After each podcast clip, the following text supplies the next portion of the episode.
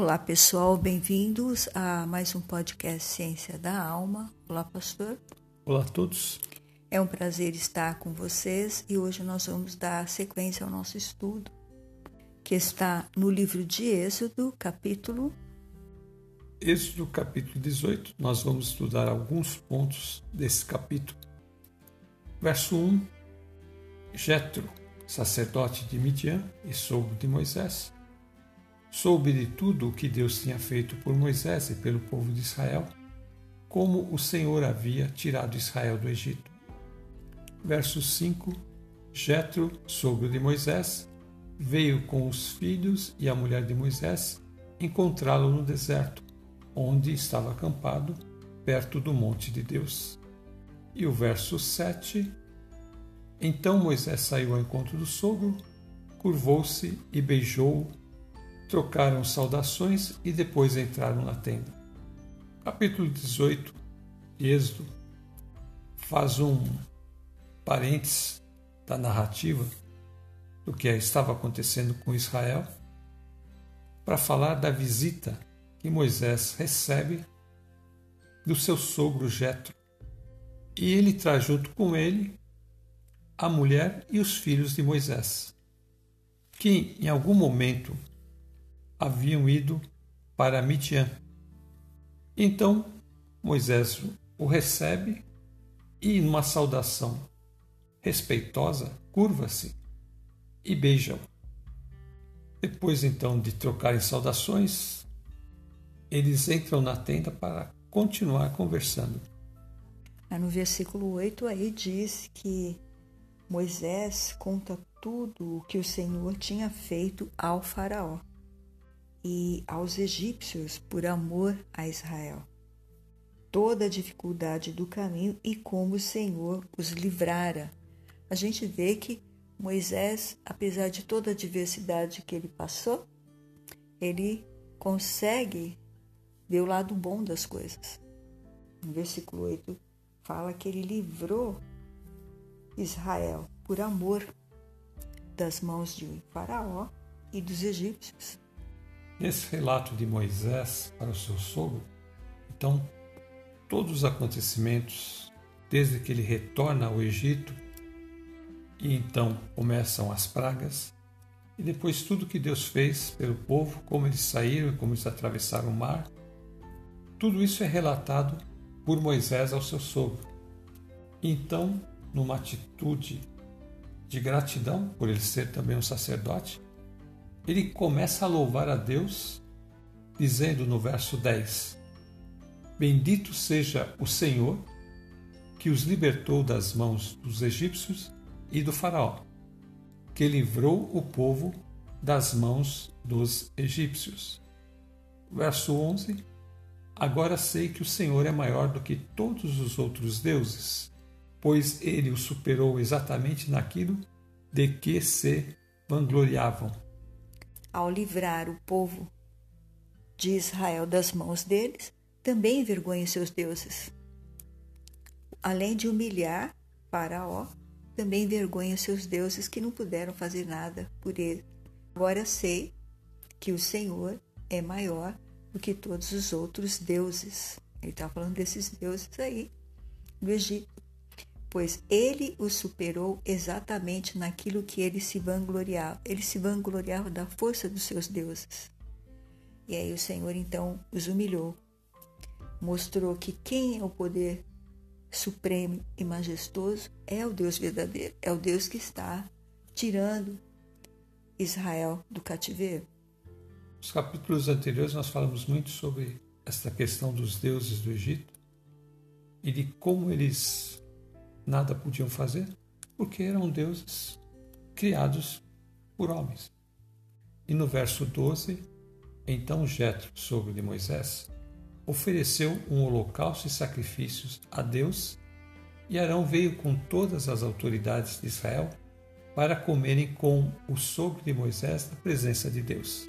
É uma visita ilustre, porque ele é um sacerdote, ele é um homem consagrado e sabia é, da presença de Deus, do poder de Deus e do chamado de Deus também para o seu genro.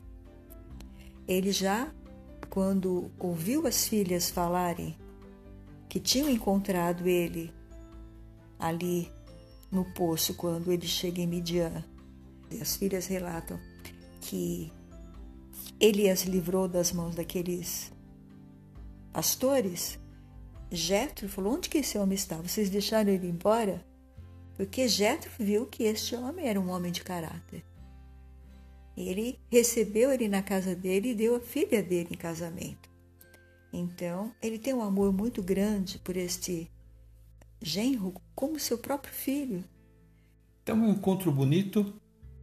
Esta refeição é feita com alegria, com todas as autoridades de Israel. Maravilhoso, né? É uma bênção ter um momento desse, poder glorificar e exaltar a Deus por tudo que Ele nos dá. E no verso 13, no dia seguinte, Moisés assentou-se para julgar as questões do povo, e este permaneceu de pé diante dele desde a manhã até o cair da tarde. Então, no dia seguinte, retorna a rotina. E a rotina de Moisés é um dia inteiro julgando as causas do povo de Israel. Uma coisa insana. Você imagina um homem trabalhando desde cedinho de manhã até a tarde, direto. E aquela fila enorme de pessoas esperando para ser ouvidos. O verso 14. Quando seu sogro viu tudo que ele estava fazendo pelo povo, disse: O que é que você está fazendo? Porque só você se assenta para julgar e todo este povo o espera de pé desde a manhã até o cair da tarde? Então Jetro olhou aquilo e ficou espantado de ver como Moisés trabalhava sozinho e aquela multidão de povo para ser julgado. É, veja aqui no versículo 15 e 16, ele responde: O povo vem a mim para consultar a Deus. Julgo entre eles e lhes declaro os estatutos de Deus e as suas leis. Então, quer dizer, o pessoal ia lá perguntar para ele, estava, olha, o que eu estou fazendo está certo? Aí Moisés falava, não, olha, você tem que fazer isso, isso isso, porque Deus está mandando você agir assim. Só que isso consumia muito dia de Moisés. Produzia muito cansaço físico, mental. Ele não ia aguentar essa jornada. O verso 17 respondeu o sogro de Moisés: O que você está fazendo não é bom. Verso 18: Você e o seu povo ficarão esgotados, pois esta tarefa lhe é pesada demais. Você não pode executá-la sozinho. E no verso 19: Agora ouça-me. Eu lhe darei um conselho e que Deus esteja com você. Seja você o representante do povo diante de Deus e leve a Deus as suas questões. Verso 20: Oriente-os quanto aos decretos e leis, mostrando-lhes como devem viver e o que devem fazer. 21. Mas escolha dentre todo o povo homens capazes tementes a Deus, dignos de confiança e inimigos de ganho desonesto. Estabeleça-os como chefe de mil, de cem, de cinquenta e de dez. Então aqui Jetro dá um conselho a Moisés. Depois que Moisés responde para ele o que ele fazia, por que ele estava fazendo aquilo, julgando a causa deles, porque o povo precisava saber o que teria que fazer, o sogro e Moisés, como uma pessoa experiente e vendo que logo Moisés iria se esgotar de tanto trabalhar, ele começa a dar um conselho a Moisés.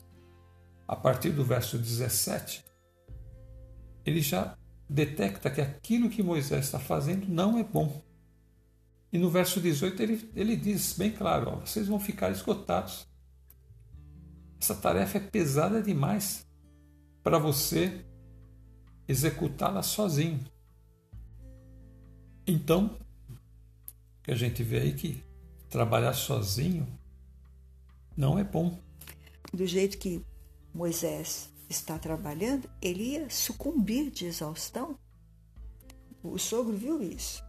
Então, ele falou: não, você não pode trabalhar sozinho. E o esgotamento físico vai te derrubar. Tarefa demais para você e também para essas outras pessoas, né? Que ficam te esperando horas até ser atendido, também era ruim para elas. Ficaram ali de pé.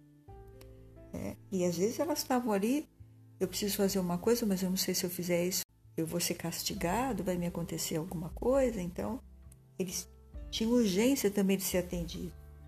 E agora, aqui no 19, e quando ele fala que Moisés é o representante do povo diante de Deus, ele está confirmando o lugar que Deus colocou Moisés.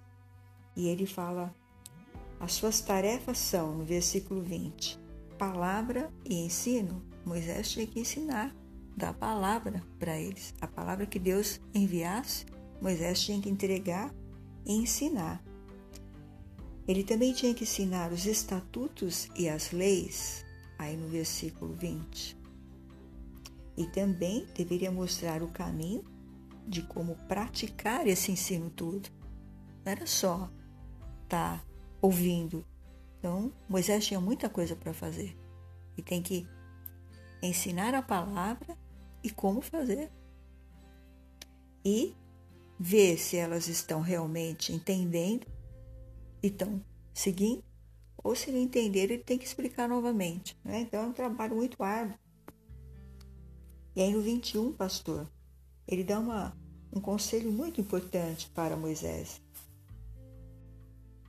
Verso 21. Mas escolha dentre todo o povo homens capazes, tementes a Deus, dignos de confiança e inimigos de ganho desonesto. Estabeleça-os como chefes de mil, de cem, de cinquenta e de dez. Então, procura homens tementes a Deus, que tenham temor do Senhor e que estejam ali dentro do povo. Tinha que estar ali, naquele lugar que eles estavam, ali dentro do povo.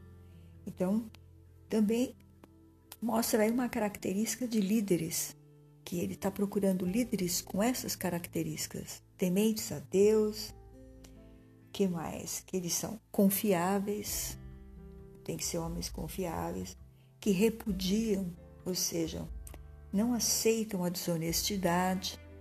São características desse líder. E então eles têm que ser colocados para liderar. E conforme o grau desses líderes, eles iam ter grupo de mil, de cem, de cinquenta e de dez. Quer dizer, então, ficava muito mais fácil. Porque aqui mesmo, vamos supor, nosso, nosso acampamento está aqui nessa rua tal. Então já tenho um líder aqui, eu vou aqui e falo com ele aqui a minha causa. Não preciso ir até o líder de mil, nem o líder de cem. Eu vou aqui no líder de dez. E assim, sucessivamente, o povo todo era atendido. É como nosso sistema judiciário atual, que assim também tem as diversas instâncias onde você pode colocar a sua causa. Aqui o sogro de Moisés dá um conselho para que ele identifique homens capazes, tementes a Deus, homens fidedignos e que também não aceitem corrupção, não aceitem dinheiro, ou seja, ganho desonesto, ele que fala, né? Moisés deveria treinar esses homens para que se estabelecesse então uma cadeia de juízes. E no verso 22, eles estarão sempre à disposição do povo para julgar as questões. Trarão a você apenas as questões difíceis. As mais simples decidirão sozinhos. Isso tornará mais leve o seu fardo porque eles o dividirão com você.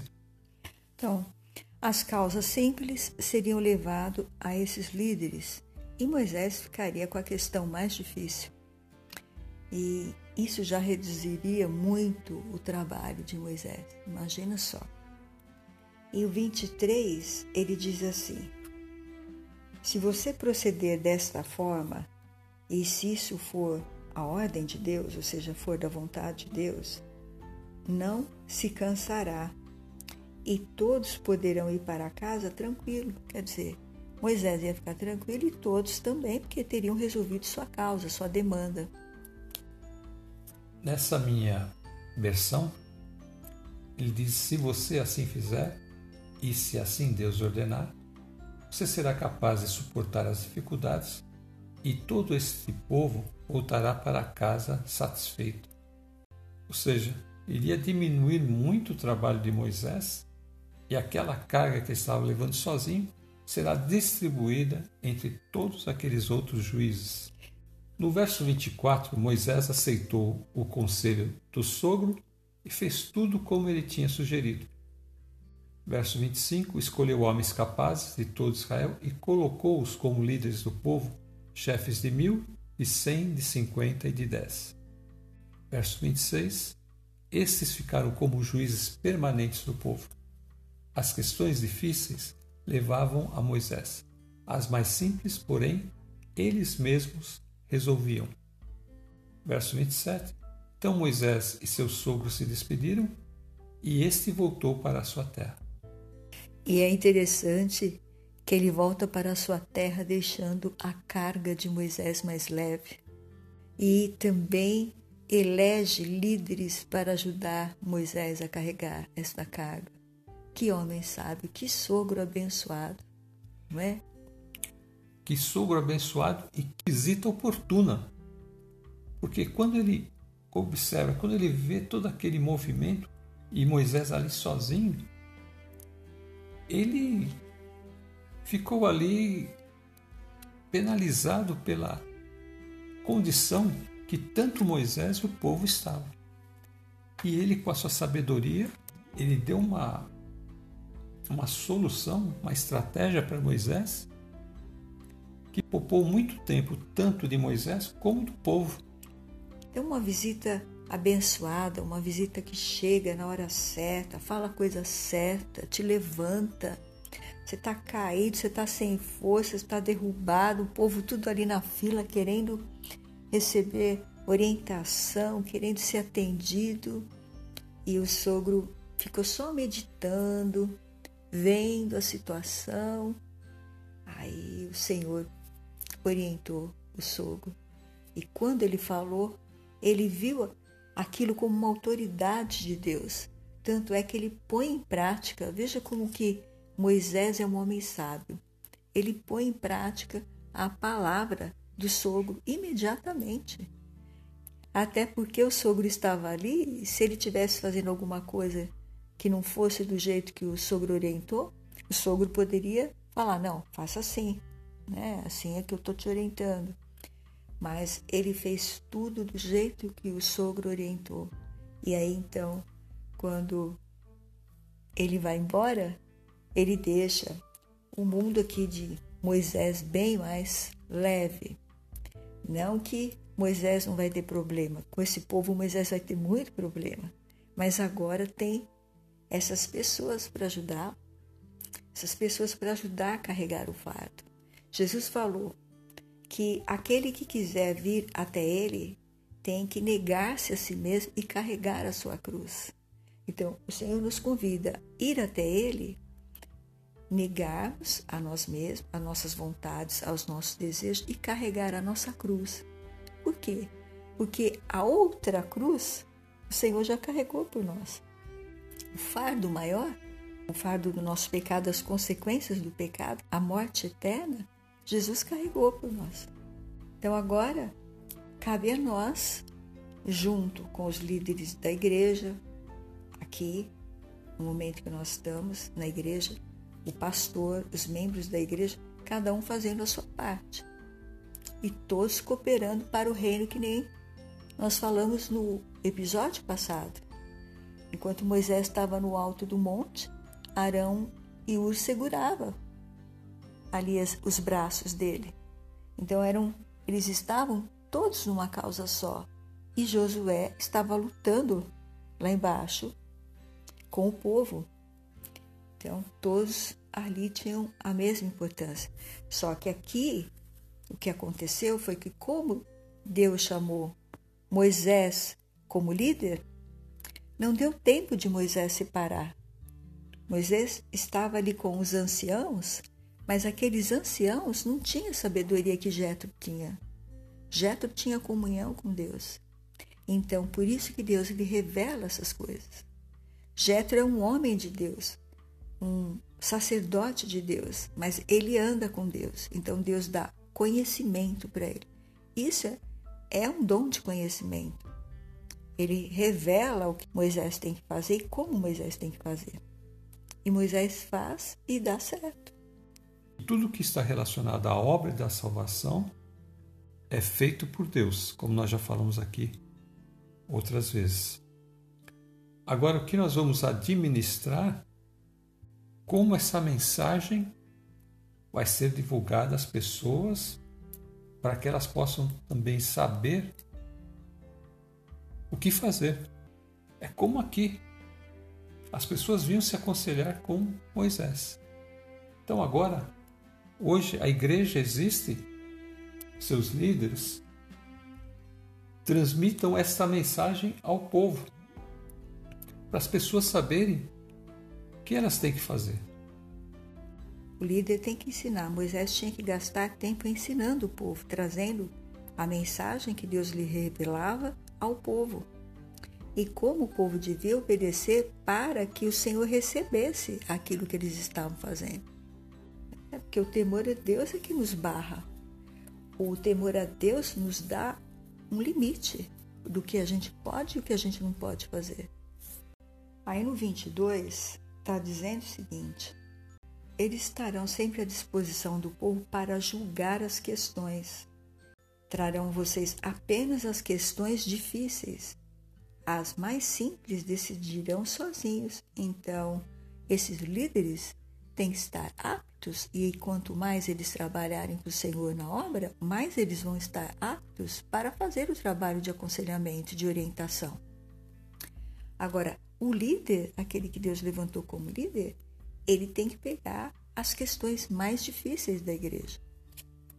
Então, como muitas vezes aconteceu. O trabalho do líder aí teria que ser treinar essas pessoas para que eles pudessem fazer esse trabalho. Então, o líder, a primeira coisa que o líder tem que fazer é o treinamento do seu grupo de liderados, daqueles que serão os líderes da igreja. E depois as questões mais difíceis ficariam para ele, para Moisés.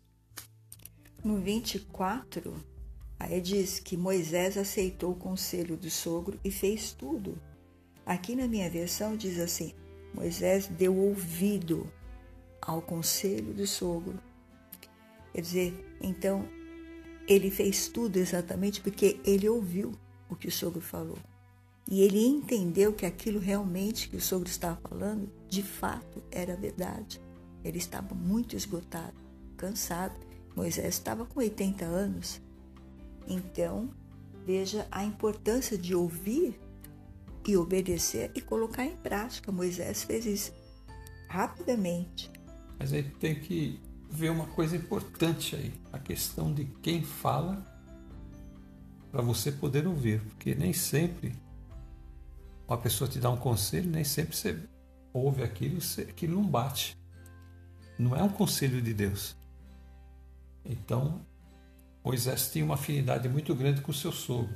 Ele sabia quem era seu sogro. Então, ele dá ouvidos. Ele sabe que pode confiar na palavra do sogro. Porque ele é um homem temente a Deus e é um sacerdote temente a Deus. Hoje são tantas as ideologias e tantas as opiniões que o líder tem que ficar atento e filtrar essas opiniões, esses conselhos, vamos dizer assim, que existem. Ele precisa saber filtrar bem o que deve receber para colocar em prática. E ver a vida do, do conselheiro, porque se a pessoa que está dando conselho não tem uma vida com Deus, então eu não vou obedecer e nem ouvir aquilo. Eu, eu posso até ter o respeito, ser uma pessoa educada, deixar a pessoa falar, mas eu não vou buscar conselho dessa pessoa, nem vou ouvir o seu conselho. Eu vou ouvir o conselho que vem da boca de Deus. Tem que ser um conselho de uma pessoa que anda com Deus e teme a Deus. Nós temos aqui uma passagem de segunda carta de Paulo a Timóteo, capítulo 2, verso 15, que então aqui a gente vê que Timóteo era um jovem e Paulo já um homem experiente. Então ele fala para Timóteo: esforce-se sempre para receber a aprovação do Deus a quem você serve. Seja um bom trabalhador que não tem de que se envergonhar e que ensina corretamente a palavra da verdade. Na minha versão diz assim: procura apresentar-te aprovado diante de Deus como obreiro que não tem do que se envergonhar e que maneja bem a palavra da verdade. Então aqui ele está dando esse conselho. Ele procurar apresentar-se a Deus aprovado. Aqui também o apóstolo Paulo está dizendo que Timóteo é uma pessoa aprovada, que ele andou com Timóteo, ensinou Timóteo. Timóteo é um discípulo dele. Então ele fala disso. Né? Agora você tem que se comportar como este obreiro que você é, aprovado por Deus. Timóteo recebe esse conselho de nada mais, nada menos do que um grande apóstolo do Senhor, um homem que lutou muitas batalhas em prol do Evangelho do Senhor. Então, aqui, esse homem experiente vai falar para esse jovem para que ele se esforce sempre para receber aprovação do Deus a quem ele serve. Então, essa busca constante por se esforçar para fazer aquilo que é a vontade de Deus. Seja um bom trabalhador, seja um bom obreiro, que não tem de que se envergonhar e que ensina corretamente a palavra da verdade. Muitos ensinos errôneos estão até dentro da igreja. E aqui então o chamado de Paulo para Timóteo é que ele saiba ensinar corretamente a palavra da verdade. Ensinar corretamente e proclamar sem rodeios a palavra de Deus. Esta é a missão do servo de Deus. É, não é ficar usando de vãs filosofias para enganar as pessoas, iludir as pessoas. Ele tem que proclamar o Evangelho corretamente, tanto aqui no Antigo Testamento, as leis e os decretos do Senhor, e aqui, agora conosco, no Novo Testamento, proclamar esta palavra do Senhor sem rodeios. No Antigo Testamento, eles iriam julgar as pessoas conforme a lei que Moisés iria ensiná-los. Aqui a proclamação do Evangelho, ou seja, das boas novas em Jesus Cristo.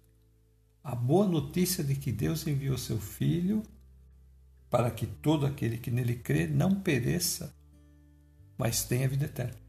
As duas coisas são ali havia o alerta para a pessoa não ultrapassar os limites das leis de Deus.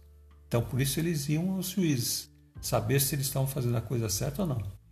Aqui, a proclamação é para saber aquilo que Deus fez na pessoa de Jesus Cristo e saber então como também proceder corretamente. No versículo 24 do mesmo capítulo de Timóteo, pastor, ele ainda continua orientando Timóteo.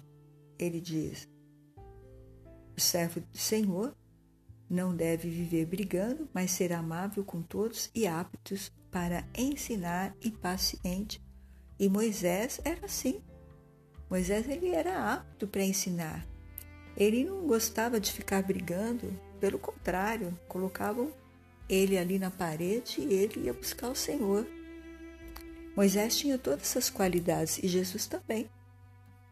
Jesus ensinava com muito fervor as pessoas sobre o, a palavra de Deus, sobre a vontade de Deus, mas ele amava as pessoas, tinha desejo de ensinar.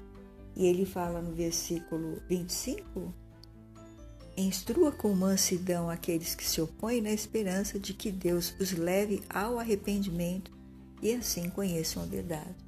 Então, aqueles que estão se opondo, aqui também no trabalho que Moisés está falando, Moisés está sempre chamando a atenção deles para eles se arrependerem. Aqui também ele está falando. Preguem com mansidão, ensinem com mansidão essas pessoas que se opõem, na esperança. Não significa que eles vão se converter, na esperança de que Deus os leve ao arrependimento e assim conheçam a verdade.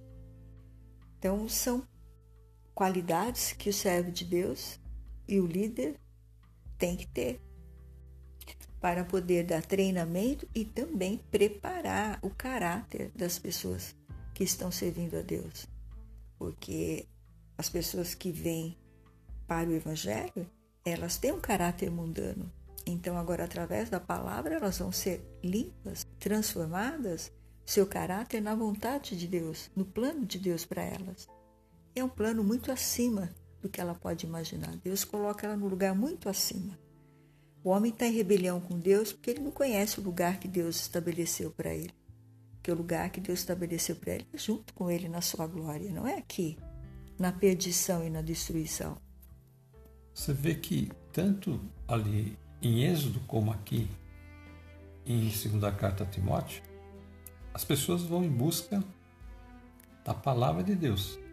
Eles iam ali para os juízes para saber a palavra de Deus. E aqui também Paulo vai instruir Timóteo para que ele fale corretamente a palavra de Deus para que as pessoas que ouvirem a palavra que Timóteo falar também possam ser instruídas no caminho da verdade. E serem salvas. E, e aqui no versículo 26 diz: Então voltarão ao perfeito juízo e escaparão da armadilha do diabo que os prendeu para fazer o que ele quer. Então, o diabo prende as pessoas para fazer o que ele quer. E quando a palavra entra na mente da pessoa, a pessoa dá ouvido, como Moisés fez quando ele ouviu seu sogro, esta palavra de Deus vai entrar e vai libertar a pessoa. E ela então se arrepende. E essa armadilha do diabo que fala aqui são diversas coisas. São religiões falsas, são ideologias demoníacas, são palavras mentirosas, são caminhos mentirosos. E todas essas armadilhas estão aí. Quando a palavra de Deus chega, ela vem trazer a liberdade às pessoas para elas conhecerem o Deus verdadeiro e seu Filho Jesus Cristo e então entrarem no caminho que Deus preparou para nós desde a fundação do mundo. E no verso 26 diz que ao ouvir a instrução, eles colocarem a instrução em prática e se arrependerem, conhecendo a verdade, olha, eles voltarão ao juízo perfeito, ao juízo que Deus quer que um homem de Deus ande para ele não cair nas armadilhas do diabo. Quando nós falamos homem de Deus, isso também está envolvido a mulher de Deus. A gente usa a palavra homem nesse sentido. Homem de Deus e a mulher de Deus para escapar da armadilha do diabo. Qual é a armadilha do diabo? Nos tirar, nos tirar do caminho que Deus tem para nós. Caminho maravilhoso que Ele quer nos dar sabedoria, orientação, paz, nos instruir, para que nós possamos estar nos ajudando mutuamente. Não é uma ideologia política, não é.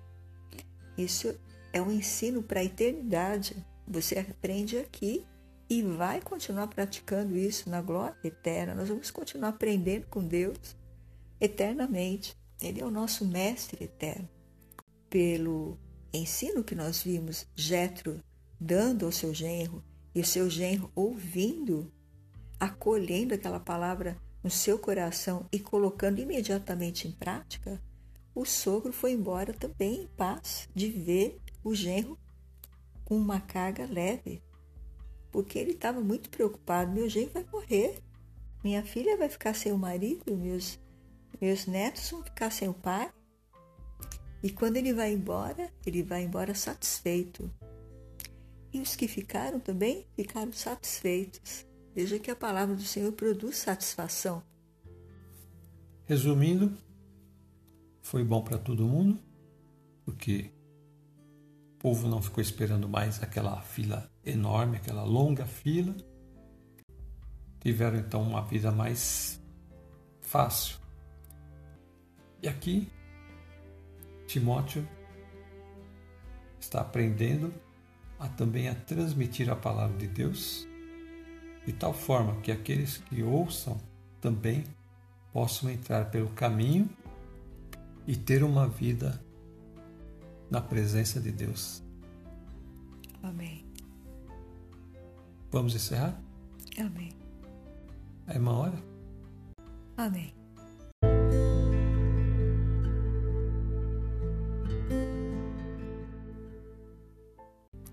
Obrigada, Senhor Deus e Pai de nosso Senhor Jesus Cristo. Nós te agradecemos por esta mensagem maravilhosa que o Senhor nos ensinou a colocar em prática aquilo que nós ouvimos para melhorar a nossa vida, quer seja nos nossos estudos, quer seja nas nossas tarefas diárias, quer seja no nosso trabalho e principalmente na obra de Deus, no teu reino porque a tua palavra nos instrui corretamente, Senhor, para lidar em todas as situações na família, no trabalho, no ministério, em todo lugar, a tua palavra nos instrui.